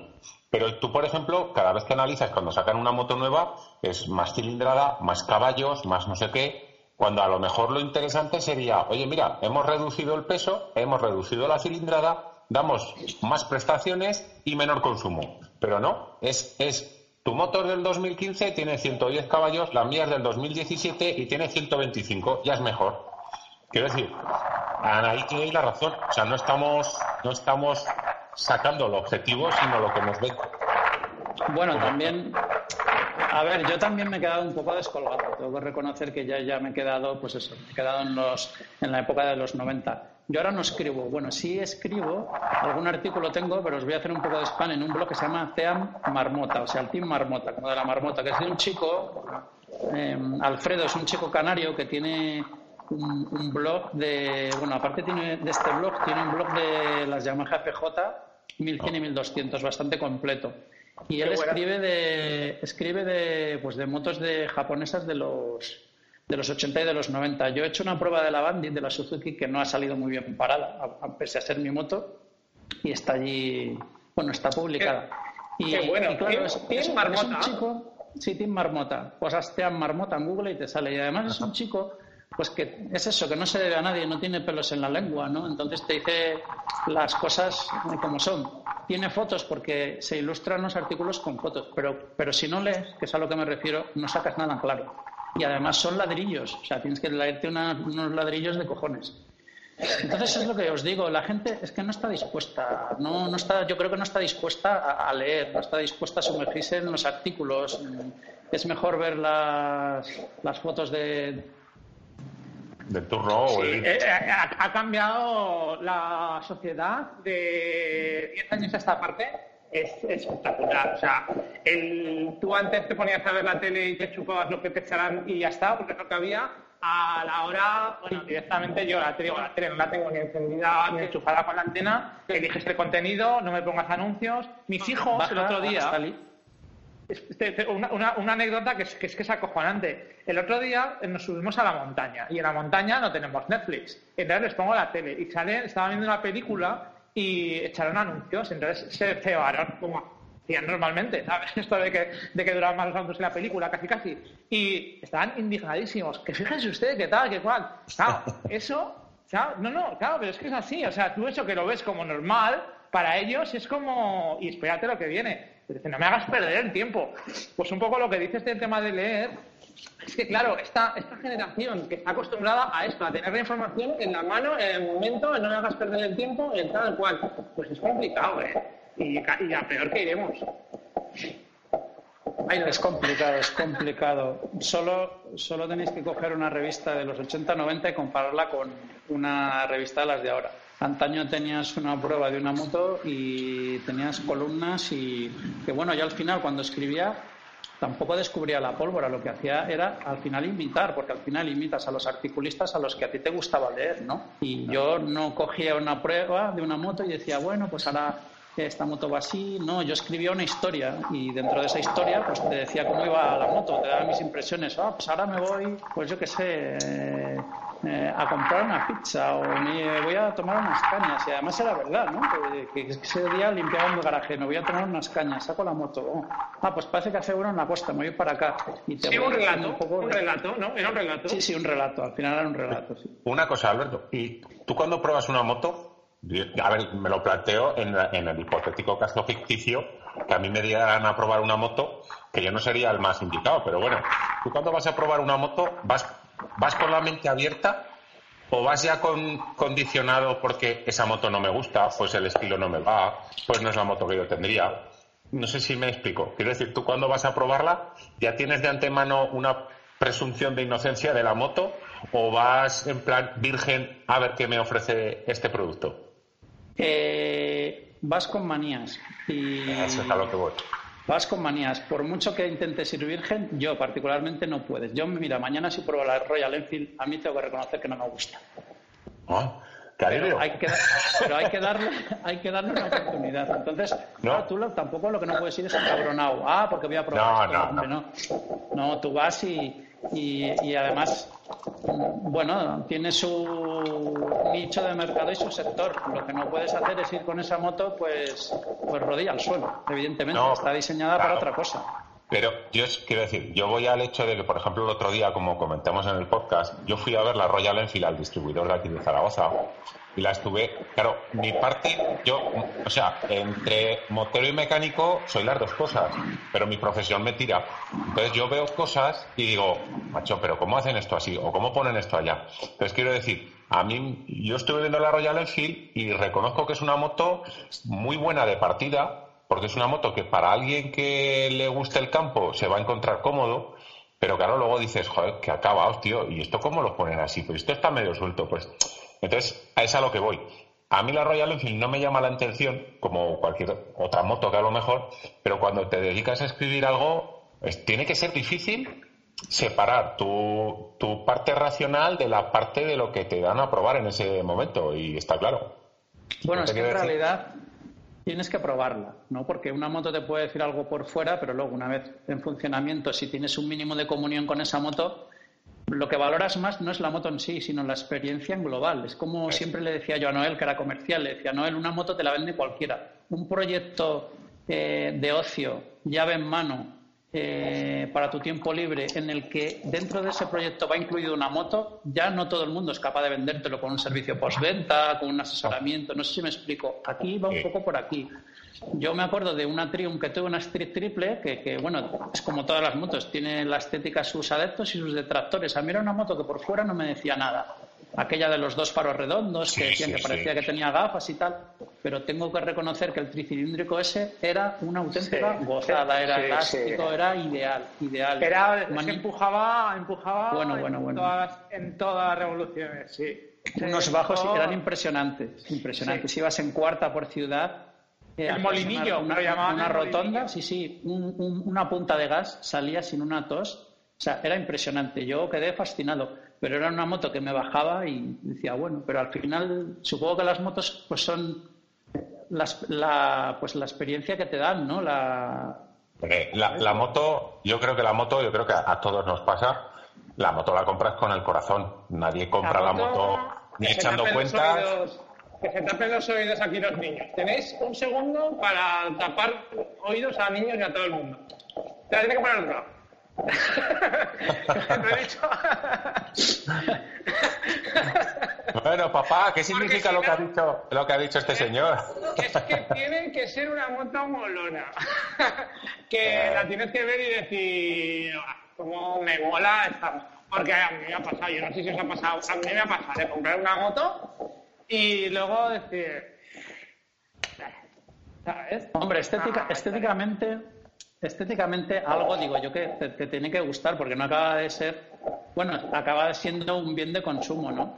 Pero al final yo creo que con la edad, lo que comentabas tú antes, Luis, a la- a- al final con la edad no es que te pide, no es que te pida la moto, el cuerpo te pide otra moto, sino que a lo mejor te pide otras experiencias. Yo, por ejemplo, ahora me encuentro en una edad y, y en unas condiciones que a mí lo que me hace más ilusión pues es el tema de que mi hija me acompañe. Entonces, vamos, yo bajo Supongo, garaje, veo, ve- veo la Suzuki y, y me encanta, pero en el fondo me encanta eso, todo el ecosistema, me encanta la moto, porque pues que es una moto antigua clásica que me gusta, eh, me gusta pues eso, recrearme pensando, joder, qué bien, ¿no? Disfrute de mi afición con mi hija, o sea, es un poco eso, que te guste todo el ecosistema, más que la Yo- moto físicamente. Yo siempre, además, yo siempre he dicho que, que aunque no puedas ir en moto, un motero, un motero, ¿eh? el, que, el que le gusta, eh, el que la tiene por, el que la ha tenido o la tiene por pasión, aunque no pueda ir en moto, tiene que tener una moto en el garaje. Aunque solo sea para bajar, limpiarla, no sé qué, la voy a arrancar, no sé. Ya con eso ya dices, "Ah, pues ya me quedo tranquilo, ya me puedo ir a dar una vuelta fuera. Oye, pues una No me voy, pero podría. Eh, no me voy, pero podría. Exactamente, esa es la frase. No me voy Ahora me por- entiendes. Ahora me porque no quiero. Ahora me entiendes. Oye, Bueno, ah, yo, yo recién operado de la espalda, me, me acuerdo que, mira, yo siempre, pues eso, tenía motos nuevas, además, tampoco es que sea yo aquí un mecenas, pero bueno, lo típico, eh, las vendías, como estabas al tanto del mercado, ponías un poco más, estrenabas nueva, y al final me acuerdo que cuando estuve operado de la espalda, pues una de las motos que mejor recuerdo tengo era una SS super hecha polvo 900 que tuve de segunda mano y, y, y- y bajaba al garaje no podía estuve mucho tiempo sin llevar moto pero es que bajaba ahí la veía y, y- tiene que estar ahí es lo que decís Sí, vosotros. sí. Hombre, y, yo si sale, y si sale la moto, tiene Mejor. que la ruta automáticamente. No, no, no. Digo, si la vende, automáticamente tienes ese dinero se vuelve a invertir en el RAM. No a gastar, No, no, invertir en el RAM. eso, eso por supuesto sí sí es una inversión no es, no es un mal gasto Yo siempre lo he dicho, yo cuando- dentro de un tiempo, tiene que pasar un tiempo ya, ¿eh? pero a mí me encantan las Goldwing, me encantan. ¿no? Es una moto que de- desde crío, es, Ah, mira, pues no, yo me- es- no, no me lo habías dicho nunca. no, jodo que no lo había dicho nunca. Me canso de repetirlo. Lo que pasa que es en relación a lo que hablamos de la edad, ni, estamos ahora mismo en un punto como la carne, ¿no? En su punto. Ni estamos poco hechos ni nos hemos pasado todavía. Pero entiendo que la Goldwing no es para mí, pero sí que cuando ya sea más viejete, tendré una Goldwing. Y cuando sea ya más viejo para tener la Goldwing, me gustaría tener otra vez una Harley. Pero solo para bajar, limpiarla, ponerla en marcha y ya está. Ya me puedo ir a ver cómo hacen las obras otra vez, a ver si levantan bien los Ahora, edificios. ahora estoy pasando justo por delante del concesionario de Harley. Mira que son bonitas. eh. A mí me Qué gustan tiempo, esas qué motos. tiempo, qué tiempo. Pero lo, lo que pasa, lo que pasa es que me parece que la Harley que me compré yo, yo qué sé, igual es eléctrica ya y no hace ruido ni, ni nada de nada. Proba- Probablemente. Bueno, yo sé que tú ahora tiras de BMW, pero Rubén, yo no, no sé qué tienes ahora, porque como en el podcast habéis comentado 30.000 motos y 30.000 modelos, con Ducati sigues. No, no, no, no, no. Que me, nueva gente de BMW, hombre. No vamos a Con BMW. Vale, vale. Claro, hombre. Que no me. No me distingo, ¿sabes? Estoy en la masa crítica. Sabía que habías tenido una CBR 600F, es- creo que sí, ¿no? Sí, una CBR de Ducati tuve dos. Tuve una Monster, una 1100 Evo y tuve una Hypermotard, eh, que la tuve, nada, poquito Poco, tiempo. poco, poco. Yo solo Poco tiempo. una, una vez con Sí. esa. Sí, porque tenía, en ese momento tenía dos motos a la vez. Tenía la Una- GS y la Hypermotard. Una 1100 Evo, la, Sí. una 1100 Evo, la de Embrague Seco Estética 696, ¿no? Ma- madre mía, ¿cómo te has deshecho de eso? de, esa, de esa joya. Pues mira, eh, me la quité porque me compré la GS cuando nacieron los canijos, precisamente por cogerme algo más tranquilo y tal. Y no, y, o sea, y no me arrepiento. ¿eh? O sea, la moto, como moto, buah, eh, igual que las CBR, son de las que mejor recuerdo tengo en cuanto a, a experiencia, de, de sonido, de- de, verlas y decir, hostia, qué guapa mi moto, ¿sabes? Pero claro, eh, luego con la otra, con la, con la GS, pues ¿qué hacíamos los fines de semana cuando podíamos? Encasquetábamos a los críos y nos íbamos, Bea y yo, eh, a desconectar. Entonces eso con la otra que también te puede ser de viaje, lógicamente, con la Monster, pero era mucho más incómodo para ella, para llevar para equipaje y demás, y con la GS es una Claro, claro. A mí, a mí me decían también que cómo me había quitado las Sport Classic, cómo has vendido eso, qué tal, pero al final es lo que decís vosotros, las motos son las experiencias que vives con ella. Entonces, bueno, mejor apegarte a las experiencias que no, que no, que no a las motos en sí. Pero bueno, benditos hierros. Pues- yo, si, si, pudiera, yo no las vendería, yo las tendría todas guardadas. Que ya tú, Luis, ya te, lo he dicho alguna vez, que me gustaría que las motos ya no salieran, o sea, que se quedaran y entren otras, pero que no salgan. Pero eso es idílico. También te voy a decir, yo soy de la forma de pensar que tener un garaje molaría mucho, ¿eh? porque que levante la mano al que no le molaría bajar al garaje y tener la, el problema de decir, mm, ¿cuál me cojo hoy? Eso está claro, ¿no? A todos nos gustaría. Pero también hay que ser realista, solo puedes ir en una, quiero decir. Si tienes pero, ya, pero, pero ya no es solo el, el, tema de poder ir, sino es el tema de bajar, de verlas. De... Yo ahora, por ejemplo, la CBR o la Monster, que sean, tío, son las que recuerdo, y bueno, la Harley también, qué narices, y la Bandit, incluso de la Bandit no tengo ni fotos, que ahora cada vez que lo pienso me pego de cabezazos. Y, hostia, es que me gustaría, aunque no las cogiera, pero estar ahí, arrancarlas, el sonido, ah, o sea, es que, ¿cómo sonaba la CBR, por Dios? Es que era brutal. Sí, sí, bueno, hay, hay, gente que lo hace. El señor este que os digo que nos hace los prototipos con motor de scooter es un fanático de los dos tiempos y tiene un garaje nutrido. Están restauradas nuevas, o sea, él hace restauraciones. Tiene una Suzuki RG 500, dos tiempos de cuatro cilindros, una Aprilia 2,5 RS con motor RGV. Bueno, tiene una Ducati, tiene una, creo, no sé si es 916, que fue de Ruben Chaus, o sea, de pista. Esta ah. fue y el tío, pues oye, claro, ya está, bueno, él tenía, conducía, llevaba los protos con motor de scooter y iba rápido. O sea, no, el tío no.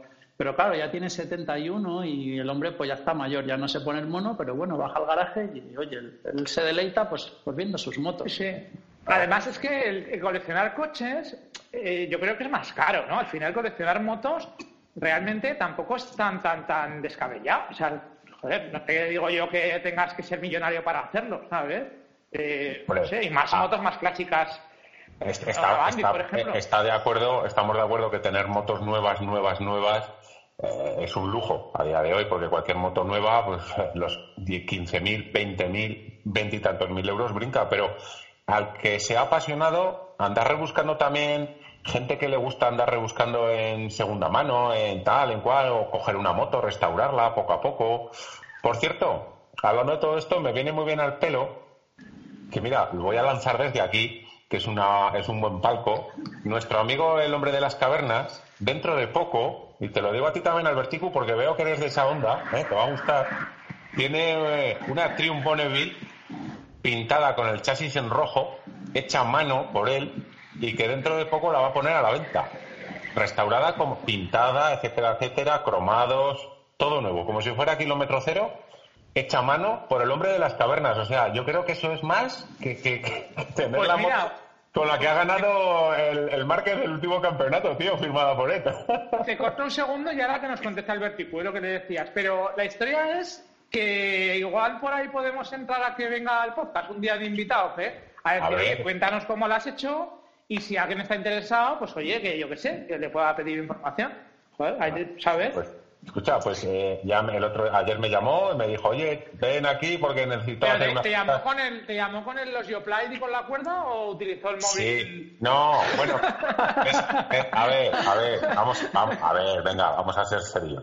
Me escribió un telegrama lo que pasa que la carta, la carta, me ha llegado, ah, la carta me ha llegado hoy. Ah, te, envió, no, no. te, envió, un cuadro. Ah, Una paloma mensajera. oh, como nos escucha algún día, ahora, bueno, que está No, no te escucha. ¿Cómo te va a escuchar? Pues si no, quieres instalarse Skype para grabar y va a escuchar el podcast. Escucha, yo he conocido, he conocido a un comercial, a algún, algún comercial que ha venido a mi empresa, alguna, creo que uno, pero el hombre de las cavernas, hasta hace bien poco, ahora no, porque ya como tiene un pequeño y tal, usa la cámara del móvil, pero hasta hace bien poco el hombre de las cavernas llevaba una pegatina en la cámara frontal y en la cámara trasera del móvil.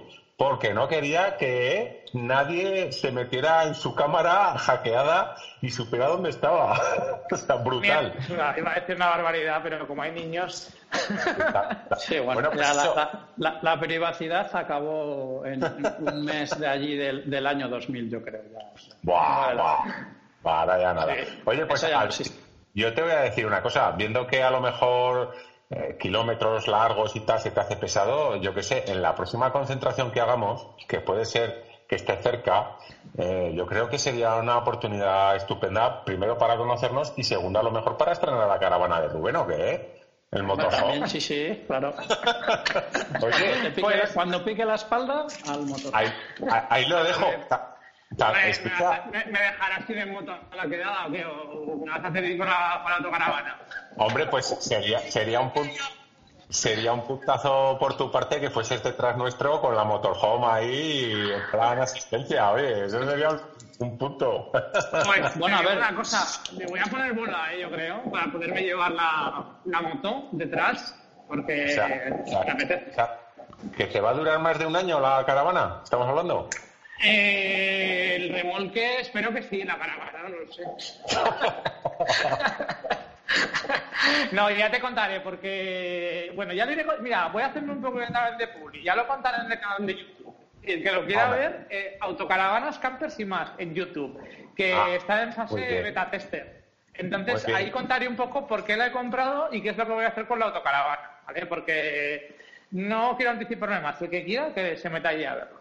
Sí, sí, yo he visto el primer, estoy suscrito, eh, que coste, he visto el primer vídeo y nos has dejado en pero bueno. Pues es que no quería, no quería dar a conocer nada hasta que no subiera por lo menos tres o cuatro vídeos. Pero como ayer me pinchó Luis con el tema de la cámara y demás en el grupo de Telegram, pues es verdad, ¿eh? Y es que el otro día A ver, Rubén, esa cámara no te la compres. No, no me hagas, no me hagas el early adopter. O sea, eso es una carajo. Porque tú no, sabes las... no, no, porque, a ver, esto pasa como lo de grabar podcast, Luis, que cuando te pones a hacerlo, ves las deficiencias que hay y no encuentras la herramienta adecuada. El poderte ver cuando estás haciendo un, un blog, un vlog de estos, es muy bueno. Y que, y que te puedas borrar el mango de la, de la esto mientras grabas. Eso, eso, qué mal suena eso. Sí, sí, no, no, esa frase la, la dejas ahí y ponemos fin al podcast y es ese pico. Te borras el mango. Muy bien. El, el mango, ¿qué es un mango? Pues un mango es una cosa que se come, están muy buenos los mangos. No, no, Yo llevo claro, un mango claro. en la mano mientras grabo y entonces me lo como. Entonces- Joder, esto ha sonado peor aún. Me como el mango. Eso ha sonado- ¿Qué? Ha sonado muy mal. Entre el mango y lo de los calzoncillos. va- va- Vaya por Dios. Bueno, Vaya bueno, por que Dios. de la cámara ya hablaremos otro día, que si no, está aquí el Verticu de invitado y no, que es que nos liamos, macho, es que no, puede no. ser ni con invitado siquiera. Ya- eso ya, ya hablaré, pero bueno. Vale, que vale. mm, que eh, corramos un tupido velo. Ya está, ya está cerrado. Oye, pues estupendo. Pues además, Alberto, ya te digo, hubiera sido un placer haberte conocido y, y no descarto, no descartamos el que algún día quedemos y nos veamos con las motos por ahí, hombre. Bueno, falta- seguro, porque tú, para, tú vas mucho a Andorra, que también te tengo controlado. Tú ya. Que la avenida Santa Coloma ya te la conoces perfectamente. Ve, Creo Escucha, mm, no subimos ya tan arriba, ¿eh? O sea, ya no merece la pena, no merece la pena Andorra, ¿eh? Yo no sé cómo lo verás tú, pero... Pues, pues yo. Pues mira, nosotros compramos todo allí, la verdad, porque. Pero- Pero, hombre, pero, pero Hablamos- porque tú lo tienes, tú lo tienes al lado. Tú dices, Luis, que no te compensa porque al final entre lo que te gastas y No, demás, pero no, no, no. cerca. A ver, a ver, a ver, Tico, a ver si nos ponemos de acuerdo, a ver si vamos a hablar de lo mismo. Tema motero, eh, claro, si vives a un radio de 80 kilómetros, comprarte unos guantes, pues venga, aprovechas la mañana, te compras unos guantes y tal. Sí. Si, si vives como yo, por ejemplo, que vivimos a 300 kilómetros o 260, 290, tal, tal, tal, comprarte la equipación merece la pena. Merece la pena. Ahora, ¿merece la pena si eres de, por ejemplo, Bilbao o de Madrid subir a Andorra? Yo creo que no. Yo creo que no. No, Otra si cosa- vienes de lejos, si vienes de lejos, no, no vale la pena. Sí, claro, es que vosotros pensad que nosotros lo tenemos aquí a tiro de piedra. Aparte que la ruta, aparte de ser bonita, es que no hay una recta desde Gerona. O sea, desde Gerona sales, mm, haces, mm, creo que 5 kilómetros de autovía, los que conozcáis esta parte de dirección Bañolas, y ya empiezas a coger pueblos y vas por curvas, todo por curvas hasta Andorra. Lo que pasa es que Andorra pues tienes que diferenciar lo que es Andorra la Bella, que es la parte comercial, a lo que es la parte de más de montaña hasta arriba del todo, hasta el pas de la casa. Nosotros lo que solemos hacer pues son excursiones en buen tiempo de montaña. Chirucas, eh, nos echamos al monte y, matas dos pájaros de un tiro. ¿no? Vas al monte, pasas el día allí, el fin de semana y haces la ruta. Y si necesitas comprar algo, los precios ahora mismo, mm, bueno, como sabéis que por el tema impositivo no, no hay IVA, tienen otro tipo de impuesto, sí que salen sale a pena. ¿eh? Pero desde aquí. Te voy a poner, mira, te voy a poner un ejemplo. Yo me he comprado eh, casco y chaqueta, eh, a ver si la estreno. Y bueno, pues sí, ha salido, ha salido económico, no, no lo discuto. Pero también te digo que, por ejemplo, en tema de electrónica, no tiene nada que ver. Eh, Aaron, que estuvo conmigo, él estaba o se quiere comprar una Surface, una, una tablet de estas con Windows, una Surface 7 Pro o algo así, no me equivoco. El caso es que en Zaragoza, en el Mediamar, costaba 790 euros y en Andorra costaba 900, la misma. Sí, sí, puede ser, puede ser. a ver, no. Sí que es cierto que en tema de... También te voy a decir una cosa, ¿eh? Y como ya sabéis que yo soy así. Em, la atención, la atención al cliente en las tiendas de motos de Andorra deja mucho que desear, pero mucho. Mi punto de vista. ¿eh? eso, es, verdad. Eso es, verdad. verdad es que están como muy quemadetes allí, sobre todo ah. si vas arriba al pas de la casa, que están como sitiados con la nieve y sí, sí, son muy, muy hostiles. Yo os, diré, os diré mi teoría de los señores de las montañas. Que la, la gente que. ¿verdad?